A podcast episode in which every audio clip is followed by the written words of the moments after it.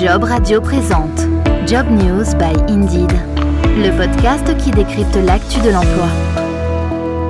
Bienvenue dans Job News by Indeed, le podcast qui décrypte l'actualité de l'emploi, un programme disponible sur Job Radio, les principales plateformes de diffusion de podcasts. N'hésitez pas à réagir euh, en commentant l'épisode par exemple ou en remplissant les petites étoiles depuis ces mêmes plateformes. Avant toute chose, une excellente et heureuse année 2024 pour vous et tous vos proches. Et justement, que nous réserve-t-elle cette nouvelle année sur le marché de l'emploi? 2024 sera-t-elle favorable aux chercheurs d'emploi? Quelles sont les prédictions en la matière d'Indeed? Réponse dans ce premier épisode de la saison 4 de Job News by Indeed avec Alexandre Jude, économiste au Hiring Lab d'Indeed. Salut Alexandre. Bonjour. Bonjour à toi et puis bonne année. Bonne année à toi aussi, merci. Alors avant de parler de 2024, qu'est-ce qu'on peut retenir finalement de l'année passée au niveau du, du marché de l'emploi? Alors l'année passée, elle a surtout surpris par la résilience de l'économie et euh, la résilience du marché du travail. On s'attendait euh, à avoir une récession hein, euh, à la fin 2022. on pensait que 2023 allait être une année très très difficile. Finalement, on s'en tire avec à peu près 1% de croissance en France. donc c'est plutôt pas mal vu le contexte. et sur le site d'Indeed, on a toujours plus 50% d'offres d'emploi euh, par rapport à février 2020. Donc euh, c'est très très important. C'est mieux que la plupart des autres pays, que la plupart des autres grands marchés euh, d'Indeed, que l'Allemagne, le Royaume-Uni ou les États-Unis. Et ça, on arrive à faire ça malgré une petite hausse du taux de chômage hein, sur l'année sur l'année 2023. Donc finalement, c'est plutôt une année qui a été résiliente. Alors, en ce début d'année, on va donc parler de tendance. En fin d'année dernière, plusieurs enquêtes de conjoncture réalisées par l'INSEE décrivaient des chefs d'entreprise visiblement euh, peu confiant pour cette nouvelle année. Pour quelle raison? Alors c'est vrai que la confiance des chefs d'entreprise reste un point noir. C'est probablement ça qui euh, alimente en quelque sorte les euh, prévisions un peu, un peu négatives. Les enquêtes de conjoncture de l'INSEE décrivent des chefs d'entreprise qui sont assez peu confiants pour l'instant, essentiellement parce qu'il y a toujours des craintes de récession. On sort d'un cycle où les aides publiques ont joué un rôle majeur pour soutenir l'activité et euh, les aides publiques sont en train euh, d'être retirées petit à petit. Euh, les taux, la politique monétaire devient plus restrictive, les taux augmentent pour lutter contre l'inflation. Tout ça crée un environnement économique qui est assez difficile pour les entreprises. On a la situation internationale aussi, la géopolitique, avec la guerre en Europe, les tensions en Asie, la situation sur les marchés de l'énergie qui est corrélée donc à cette situation géopolitique, on a des tensions sur le commerce et les chaînes d'approvisionnement, avec notamment un certain nombre euh, de mesures qui visent à, rapatrier euh, la production de composants stratégiques au plus près des, pays consommateurs et pays de l'Ouest. Donc ça, c'est aussi un gros facteur de tension. Et on a la situation des finances publiques qui résulte donc de la forte augmentation de ces aides pendant la pandémie, avec une augmentation de la dette, la diminution des plans de soutien et peut-être probablement hein, une augmentation peut-être des impôts euh, dans les années qui viennent qui doit probablement peser sur euh, les calculs des, entrepreneurs. Mmh. Alors comment maintenant les, anticipations de recrutement euh, influencent-elles l'indice de confiance des chefs d'entreprise, notamment dans des secteurs comme l'industrie ou les services? Alors, le, tout ce qui se rapporte au recrutement pèse négativement euh, sur ces indicateurs de confiance, à la fois dans l'industrie et dans les services. Euh, en général, l'industrie, elle se porte moins bien que les services, puisque dans l'industrie, on a des indices de confiance des chefs d'entreprise qui sont euh, sous leur niveau de longue période. Dans les services, on est à peu près au niveau de longue période, mais dans les deux secteurs, les chefs d'entreprise restent préoccupés par la situation sur le marché du travail, même si elle est peut-être un peu moins tendue que, celle qu'on observait euh, il, y a, il y a deux ans, euh, en 2021-2022, juste après la, pandémie. Et comment a évolué le, taux d'emploi vacant à la fin d'année 2023 par rapport à la période post-pandémique de 2021, qui est une référence? Alors l'évolution du taux d'emploi, elle peut se voir comme le miroir des évolutions du taux de chômage, parce qu'en général, plus le chômage est élevé, moins les tensions de recrutement sont fortes. Et à l'inverse, quand le chômage est faible, il est plus difficile de trouver des candidats pour pourvoir aux offres. Donc le taux d'emploi vacant, il a bondi en 2021 sous l'effet de l'augmentation des tensions de recrutement après la pandémie. Il est redescendu en 2023 et là il rejoint sa tendance d'avant la pandémie, donc qui a été entamée lors de l'inversion de la courbe du chômage en 2015. Mais ce qu'on peut dire, c'est qu'ils restent sur des niveaux qui sont très élevés et qui n'ont jamais été atteints euh, avant la pandémie. Donc il y a encore euh, énormément de tensions sur le marché du travail. Alors on a parlé tout à l'heure de l'INSEE, on va citer maintenant la, la DARES. Quel impact euh, du ralentissement de l'activité économique sur les contraintes auxquelles font face les entreprises selon la direction de l'animation de la recherche, des études et des statistiques?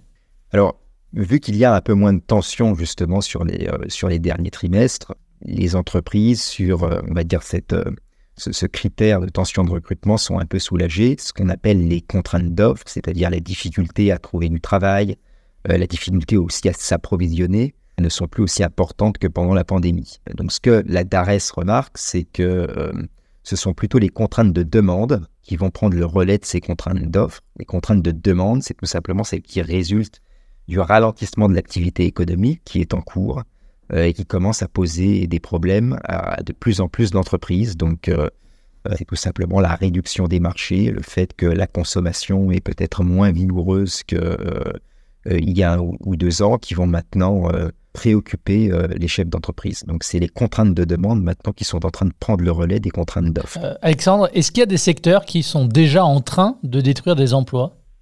Oui, les secteurs qui sont les plus cycliques, comme l'intérim ou la construction, détruisent déjà des emplois. Sur l'intérim, on est sur un an à 40 700 emplois détruits. On est à 7 300 emplois détruits dans la construction. On peut aussi également mentionner l'immobilier qui est en crise avec euh, près de 6000 emplois détruits. Donc tout ça, ce sont des secteurs qui ne créent plus suffisamment d'emplois pour compenser les destructions de postes, puisque là, on parle de création ou de destruction nette.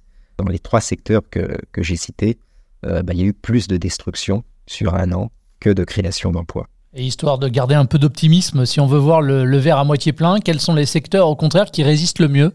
Alors on a une bonne résistance sur, euh, un an euh, du côté de l'hébergement-restauration. Si on regarde en termes de pourcentage, on est à plus 3,1% d'emplois créés. L'agriculture aussi, euh, plus 2,5%.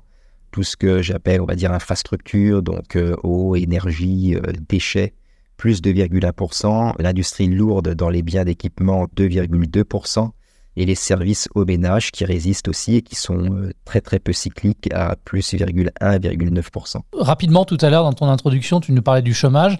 Alors justement, comment le chômage en France se stabilise-t-il au troisième trimestre 2023 et qu'en est-il de la durée moyenne d'inscription des demandeurs d'emploi? Alors le chômage, il oscille entre 7 et 7,5% depuis deux ans. Il est probablement euh, difficile de le faire baisser plus sans des réformes de structure. Et comme mentionné euh, tout à l'heure, il y a en revanche un risque de hausse hein, en, raison, de la conjoncture. Et si on regarde les demandeurs d'emploi qui sont inscrits à Pôle emploi, sur les derniers trimestres, ils acceptent un peu plus facilement les emplois disponibles, puisque la durée moyenne d'inscription des sortants était de 313 jours au troisième trimestre 2023 contre 360 au premier trimestre 2022. Mais ce qui est intéressant de noter, c'est que cette durée donc, de 313 jours elle était seulement de 221 jours au troisième trimestre 2008, une date à laquelle le chômage était à peu près égal à celui qu'il y a aujourd'hui, 7,4%. Hein, Donc comparé à 2008, avant la grande crise financière, on a des demandeurs d'emploi qui restent plus longtemps euh, à Pôle Emploi et qui acceptent plus difficilement les emplois qui sont euh, proposés. Alexandre, qu'est-ce qu'on appelle le, halo autour du chômage et comment cette catégorie de personnes impacte-t-elle justement le marché du travail? C'est l'ensemble des personnes qui souhaitent travailler mais qui ne sont pas disponibles ou qui ne recherchent pas activement. Donc ce sont des personnes qui sont exclues des chiffres du chômage parce que pour être considéré comme chômeur, en plus de ne pas avoir d'emploi, il faut chercher et il faut être disponible. Donc il suffit de ne pas chercher ou de ne plus chercher ou de ne pas être disponible pour être automatiquement exclu de ces chiffres du chômage. Et ce qui est intéressant de noter, c'est que ce halo autour du chômage, ça représente près de 2 millions de personnes, donc un chiffre qui est sensiblement égal à celui des, des chômeurs au sens du Bureau international du travail. Mais contrairement donc à cette définition classique du chômage, le chiffre du halo, donc les 2 millions de personnes, ce chiffre ne baisse pas depuis la pandémie. Et à titre de comparaison, il représentait 3,5% donc des 15-64 ans au deuxième trimestre 2008, alors qu'aujourd'hui, c'est 4,7% des 15-64 ans. Donc on a une importance du halo, en quelque sorte, euh, dans la population en âge de travailler qui augmente. Euh, alors qu'on a un chômage euh, qui diminue. Et malheureusement, on parle pas suffisamment du halo et un peu pro du taux de chômage. Alors, il y a une euh, réforme qui est passée au forceps l'année dernière. Dans quelle mesure la réforme des retraites, votée en avril 2023 et qui a repoussé, je rappelle, l'âge légal du départ de 62 ans à 64 ans, influence-t-elle la population active en termes de volume, de typologie et de croissance démographique Repousser l'âge, légal de départ va augmenter la population active et accélérer le vieillissement de la population active, hein, puisque les seniors vont rester plus longtemps en emploi. Donc, après cette réforme, la population active, elle va croître à un rythme compris entre 100 et 125 000 personnes par an, euh, entre 2024 et 2029, d'après les projections de l'INSEE euh, c'était un peu plus de 70 000 personnes euh, entre 2014 et 2021. Donc on va avoir dans un premier temps une population active qui va augmenter. Euh, cette population active, elle devrait refluer à partir de 2036, ou peut-être un peu plus tôt si les soldes migratoires sont plus faibles, ou plus brutalement si on a une, chute du taux de, de fécondité sous les 1,8 enfants par femme. Mais l'effet immédiat de la réforme, de la réforme des, retraites, ça va être une augmentation de la population active et un vieillissement. Alors, si on parle d'augmentation de la population active, du vieillissement de cette même population active, comment est-ce que tout ça, ça va affecter la, création d'emplois? Ça sent pas bon, non? Alors, ça, va affecter le marché du travail assez largement. D'abord sur euh, des problématiques de formation, puisqu'il faudra former les gens, ils resteront plus longtemps en emploi. Et déjà aujourd'hui, il est évident que c'est compliqué, on va dire, de faire toute une carrière avec, une, avec juste sa formation initiale, euh, vu l'évolution des, des, modes de travail, vu les, les, innovations qui arrivent sur le marché du travail. Donc il va falloir former les seniors pour qu'ils puissent rester productifs le plus longtemps possible. Il y a des enjeux de discrimination sur le marché du travail, effectivement. Il va falloir que euh, un certain nombre de, d'habitude de certains employeurs euh, vis-à-vis des, travailleurs seniors euh, change, puisqu'ils représenteront une part non négligeable et une part en augmentation des, candidats disponibles. Donc il ne faudrait pas que la création d'emplois soit du coup affectée par le fait que plus de seniors soient sur le marché du travail. On a aussi des problématiques d'aménagement des postes de travail euh, sur un certain nombre de métiers pour probablement diminuer la pénibilité, aménager des horaires. Donc c'est euh, des, enjeux qui sont très concrets et qui sont très très importants pour la productivité euh, du travail et donc pour la croissance. Alors Alexandre, on va faire maintenant écho à une enquête qu'a menée euh, récemment l'Hiring Lab d'Indeed sur la perception du travail depuis la pandémie. Comment la pandémie finalement a-t-elle modifié les perceptions du travail et quelles implications cela pourrait aussi avoir sur l'appareillement entre l'offre et la demande sur le marché du travail post-pandémie? Est-ce que tu peux nous en dire quelques mots? Alors, la pandémie et le télétravail ont soit fait naître, soit exacerbé la quête de sens au travail pour énormément d'actifs. Euh, le travail est aussi devenu un peu moins central dans les priorités de vie des salariés. Et c'est clairement ce que déclare la grande majorité des sondés dans une, dans une récente enquête Indeed. On en a 78% qui estiment que la pandémie a changé durablement le monde du travail. Et le mot important ici, c'est vraiment durablement que ce soit à travers l'environnement de travail, il y en a 23% qui disent que l'environnement de travail pour eux a changé, les habitudes de travail, 23% aussi, la perception des métiers essentiels, 17%, qui ont probablement regagné en, centralité, euh, et plus globalement, donc l'importance, cette centralité du travail qui a diminué pour 15% d'entre eux. Et ces nouvelles attentes, elles peuvent rendre effectivement plus difficile l'appariement entre l'offre et la demande sur le marché du travail si les employeurs ne s'adaptent pas.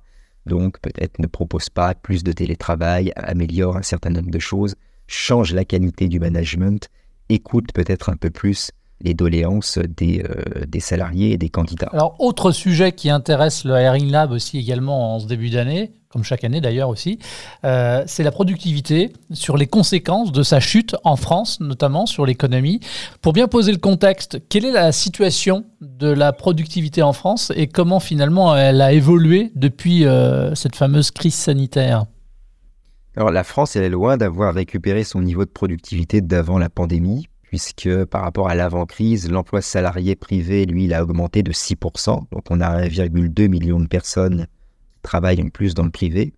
mais le PIB, lui, il a augmenté de 1,7% seulement. Donc 6% d'un côté, 1,7% de l'autre. Donc ça entraîne mécaniquement une chute de la productivité, c'est-à-dire qu'on produit peut-être un peu plus, mais par rapport à la masse de travail qu'on utilise, ben, on produit moins efficacement. Et la plupart des pays a vu euh, leur productivité chuter après la pandémie euh, et après les confinements.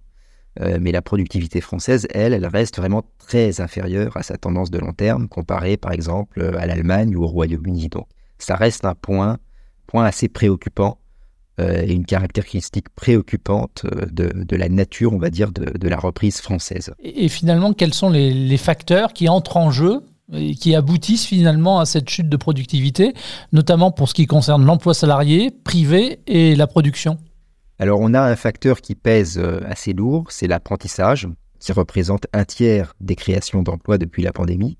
les apprentis sont en général euh, moins productifs que le salarié moyen puisqu'ils sont en cours de formation. Alors évidemment, l'apprentissage, c'est aussi un investissement dans les compétences euh, qui devrait, en tout cas on l'espère, se traduire par une productivité accrue dans deux ou trois ans, lorsque ces apprentis seront devenus des professionnels plus expérimentés.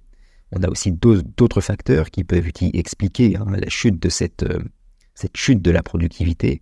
Euh, on a l'absentéisme, euh, les difficultés d'organisation et d'adaptation au télétravail, ou encore la mauvaise santé des entreprises qui n'auraient peut-être probablement pas survécu sans les aides publiques qui ont été déroulés pendant la pandémie.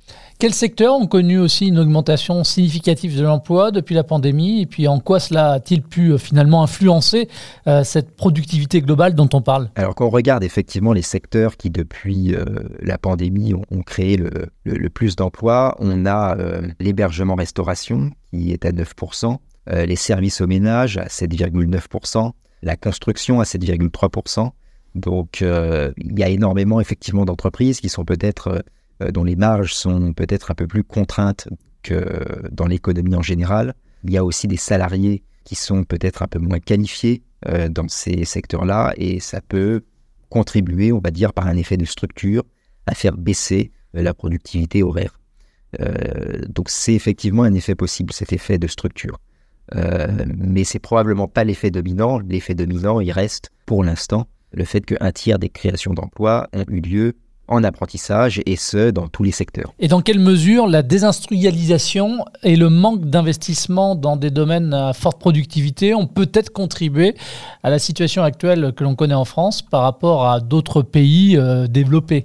Alors c'est vrai que le faible euh, degré de numérisation des entreprises françaises allié, on va dire, à à, la faible diffusion des, innovations et en particulier de l'intelligence artificielle. Nous, on le mesure sur Indeed, par exemple, on regarde les compétences en informatique, les compétences en traitement des données en intelligence artificielle qui sont demandées par les employeurs. On est sur des niveaux qui sont inférieurs à ceux de l'Allemagne, du Royaume-Uni, de l'essentiel des pays européens, et je ne parle même pas des, des États-Unis. Donc ça n'aide pas à la diffusion de l'innovation euh, au sein de l'économie française et donc à l'augmentation de la productivité. C'est clairement un point aussi là de, préoccupation. C'est probablement trop tôt pour dire que effectivement c'est ça qui explique le fait qu'on a du mal à rattraper euh, sur le plan de la productivité, mais en tout cas à l'avenir, ça sera quelque chose qui pèsera négativement sur euh, la productivité française. Alors on va parler maintenant euh, rémunération et s'interroger de savoir pourquoi la baisse de productivité peut-elle entraîner un coup d'arrêt à l'augmentation des salaires en France, et cela en dépit de pénurie de main-d'œuvre dans certains secteurs. Alors intuitivement, les, gains de productivité ils permettent de générer de la richesse qui peut être utilisée soit pour investir, soit pour rémunérer le capital, soit pour rémunérer le travail, et donc en particulier augmenter les salaires. Donc l'évolution de la productivité, elle tend à conditionner l'évolution des salaires sur le long terme.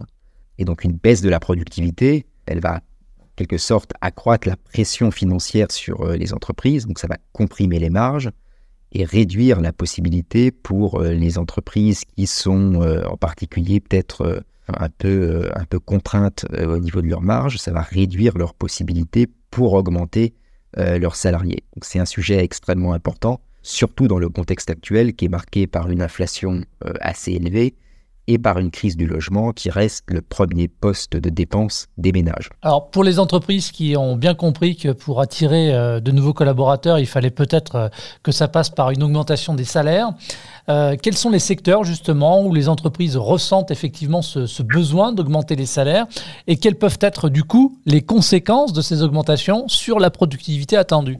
Alors là, les entreprises qui vont être le plus en difficulté, ça va être les entreprises qui ont des marges assez contraintes et qui font appel à du, travail qui, en règle générale, est peut-être un peu moins qualifié que la moyenne. Donc, euh, on peut citer euh, l'hôtellerie-restauration, par exemple. Euh, on sait qu'il y a énormément de, de restaurants qui commencent à fermer. Les derniers indices de défaillance de la Banque de France montrent que les défaillances ont fortement augmenté. Il y a aussi, euh, en, règle générale, tous les emplois qui vont impliquer les métiers qui sont en tension, donc euh, le, travail en extérieur, le travail en horaire décalé, toutes ces entreprises qui font euh, appel à beaucoup de travail, en particulier des travails de cette nature-là, vont être mises en difficulté par la, baisse de la productivité. Et si on veut se projeter à long terme cette fois, quels leviers les entreprises peuvent-elles mobiliser pour augmenter la productivité? Alors il y en a plusieurs. Euh, celle qui peut probablement, euh, le levier qui peut s'appliquer vraiment à toutes les entreprises, c'est euh, la qualité du management. On sait que quand on a une qualité du management qui est plus élevée, ça veut dire des, des managers qui sont à l'écoute, des managers qui comprennent leurs collaborateurs, on a une productivité qui est accrue. ça, c'est vraiment quelque chose qui peut être appliqué dans tous les secteurs, pour tous les niveaux de qualification, pour tous les niveaux de diplôme. Et c'est souvent un facteur qui est négligé parce que c'est un facteur qualitatif, c'est pas quantitatif. Euh, le fait de, par exemple, savoir qu'on peut faire confiance à son chef, le fait d'avoir euh, des euh, un management qui va prendre en compte les contraintes des salariés, c'est pas quelque chose qui est forcément mesurable, mais en revanche, c'est quelque chose qui va impacter directement la qualité de vie au travail, et c'est quelque chose qui, les études le montrent, impacte de façon directe la productivité des collaborateurs. Ça, c'est le premier point. Le deuxième point, c'est avoir une meilleure organisation du travail. Essayer de mettre en place le télétravail quand c'est possible. Mettre en place le télétravail, ça ne suffit pas. Il faut bien le mettre en place, c'est-à-dire euh, éviter de trop organiser de réunions de suivi, faire en sorte que euh, les salariés soient dans des conditions optimales pour télétravailler, donc qu'ils aient des postes de travail adaptés, ce genre de choses. Ça, c'est une deuxième possibilité, une meilleure organisation du travail. Et plus généralement, peut-être un, troisième levier, c'est essayer d'intégrer des innovations qui permettent donc d'accroître la productivité. Donc on peut citer par exemple tout ce qui est numérique, tout ce qui est euh, solution data, donc euh, essayer d'avoir un pilotage orienté sur euh, des, indicateurs qui sont objectifs, essayer de mesurer mieux sa performance, intégrer pour peut-être dans des secteurs qui, qui s'y prêtent de l'intelligence artificielle, ça, ça permettrait d'augmenter euh, à moyen long terme la productivité des entreprises. Et c'est des investissements qu'il faut faire maintenant, puisque les, résultats de, ces investissements hein, en termes euh, d'intelligence artificielle, de numérique, de données, mettent quand même un peu de temps à se voir, puisqu'il faut s'approprier les outils. Ok, finalement, sur 2024, euh, qu'est-ce qu'on pourrait conclure? Alors sur 2024, ce qu'on peut dire, c'est que donc, les entreprises vont avoir tendance à, concentrer leurs efforts sur la défense de leur marge hein, pour essayer de, euh, restaurer la, baisse de productivité euh, dont, on a, parlé. Euh, de leur côté, les candidats vont probablement rester très attentifs à leur pouvoir d'achat hein, dans le contexte qu'on connaît. Et plus généralement, en termes de fonctionnement du marché du travail et de compétitivité, la France devra probablement accorder une importance accrue aux questions euh, de mobilité, de formation, de numérisation et euh, aux enjeux sociaux et humains au sein des entreprises, donc comment répondre à cette quête de reconnaissance des salariés, redonner des perspectives à certaines personnes qui sont bloquées dans des métiers ou des carrières qui sont peu valorisées socialement. Donc c'est véritablement ça les enjeux euh, de l'année qui vient. Merci beaucoup Alexandre. Merci. Ça s'appelle Job News by Indeed, c'est la saison 4 et c'est le podcast qui décrypte tous les mois l'actu de l'emploi. Un programme disponible sur jobradio.fr, sur l'ensemble des plateformes également de diffusion de podcasts. Et si vous avez apprécié cet épisode, partagez-le et laissez une évaluation positive sur la plateforme justement de podcast que vous utilisez. Merci de votre fidélité et à très vite. Job Radio vous a présenté Job News by Indeed, le podcast qui décrypte l'actu de l'emploi.